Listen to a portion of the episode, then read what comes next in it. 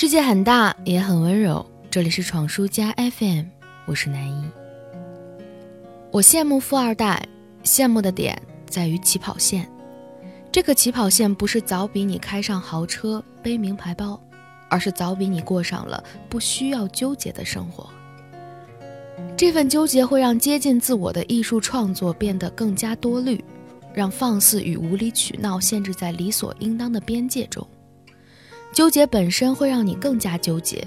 只要你稍微有点梦想，这份纠结会瞬间在登上梦想的扶梯上变成把手，如影随形。或许可以暴富，暴富到也开了豪车，背了名牌包，但你的青春用在了纠结上，你用豪车去安慰曾经的纠结，你知道吗？豪车的闪亮都会因此而复杂。这是我很偏爱的一个微博博主最近更新的微博，一直以来我都觉得他是一个反叛又乖顺、直接又委婉、矫情又理智的独立思考者。这一次也没有例外。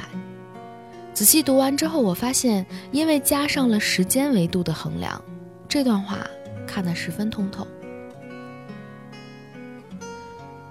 有人回复说，背后永远有坚定的后盾支持和一己之力闯出来的安全感。前者是理直气壮、任性霸道、爱恨都满的溢出来；后者在世俗高帽之下，依然有心酸的底色。还有人说，我的青春只能浪费在同自身搏击、克制自己的乐趣上。尽管怨气有所递增，但的确。是通透三连击。我回想着二十多年来我所过的生活，作为普通小康人家的女儿，我比穷困人口优渥千百倍，却不及富庶人群的万分之一。我拥有着同龄人及格线上的一切，却也操心着大数据当中压力的所有。好在我过得不错。当然，这也很可能是得益于不求大成的心态。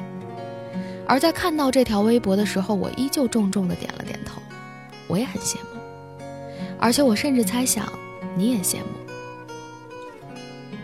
因为如今这样的环境吹的依然是一个马云是爸爸，王思聪是老公的风向。于是我们很难抗拒物质上的极大饱满，更直接的说，我们无法克制自己对物质的疯狂追求。而这个物质丰盈阶段的到来，正如刚才提到的，越早越好。这样的想法和心态并不足以和拜金画上等号，二者把金钱摆放的顺位还是有本质的差别。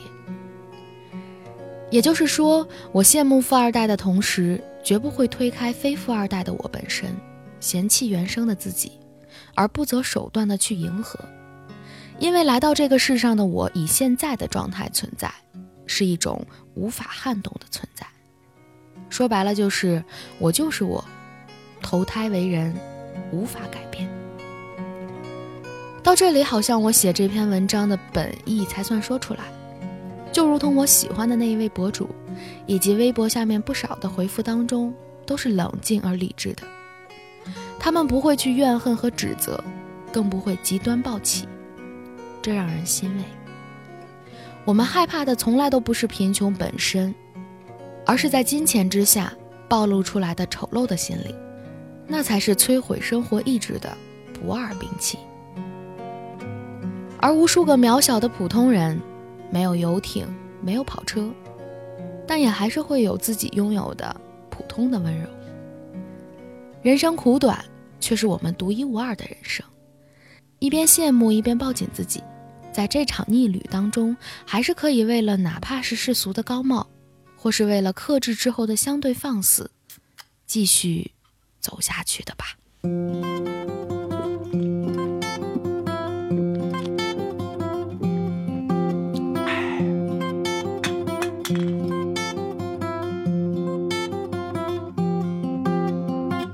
人家有车，人家有房。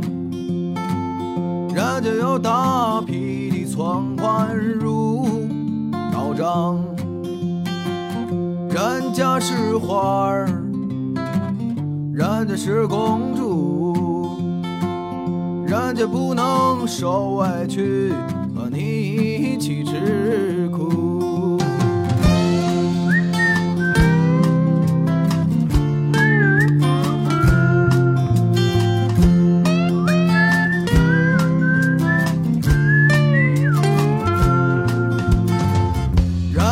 家的父母是公司的干部，人家的一句话是你几年的辛苦，人家是什么，我又算什么？我只能坐在街边，沉默地望向着。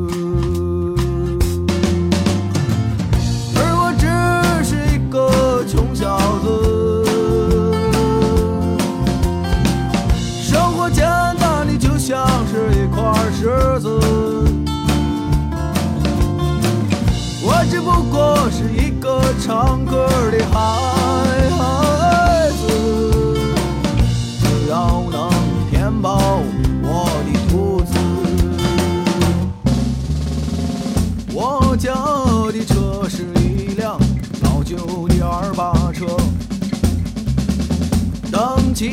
有劲儿，坐上去潇洒。